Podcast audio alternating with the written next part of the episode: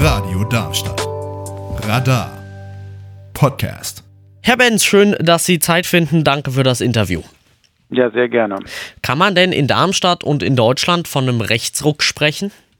Ne, ich glaube, dass sich in unserer Gesellschaft ähm, einiges verändert hat und dass ähm, es bestimmte Kräfte gibt, die mit Populismus, Hass und Hetze versuchen, die Menschen äh, aufzuwiegeln gegen andere Menschengruppen. Insofern ist das etwas, was sich äh, durchaus in unserer Gesellschaft verändert hat und dem wir entschieden entgegentreten müssen, wenn wir weiter eine demokratische, offene und auch vielfältige Gesellschaft wollen.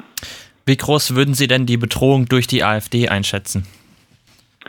Wir müssen insgesamt äh, gegen die Kräfte, die nicht auf dem Boden der freiheitlich-demokratischen Grundordnung stehen, vorgehen. Und die AfD ist genauso wie alle anderen Rechtsextremisten, ob blau oder braun, eine Gefahr für dieses demokratische System. Und dem müssen wir uns entschieden entgegenstellen. Und deswegen bin ich sehr froh, dass in den letzten Tagen so viele Menschen in Deutschland auf die Straße gegangen sind und heute auch hier in Darmstadt, um für eine demokratische Gesellschaft zu demonstrieren.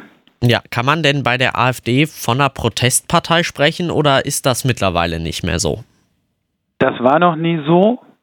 Die AfD ist und bleibt eine Partei der reaktionären Kräfte, die sich zu einer stramm rechtsextremistischen Partei entwickelt hat und gesellschaftszersetzend und gefährdend agiert. Und deswegen müssen wir dem entgegentreten und für demokratische Diskussionen, demokratischen Wettbewerb und ein Miteinander in unserer Gesellschaft eintreten. Heute hat das Bundesverfassungsgericht erst geurteilt, die Heimat, früher bekannt als NPD, bekommt keine Parteienfinanzierung mehr. Würde das bei der AfD auch fruchten oder eher dann doch das Parteiverbot?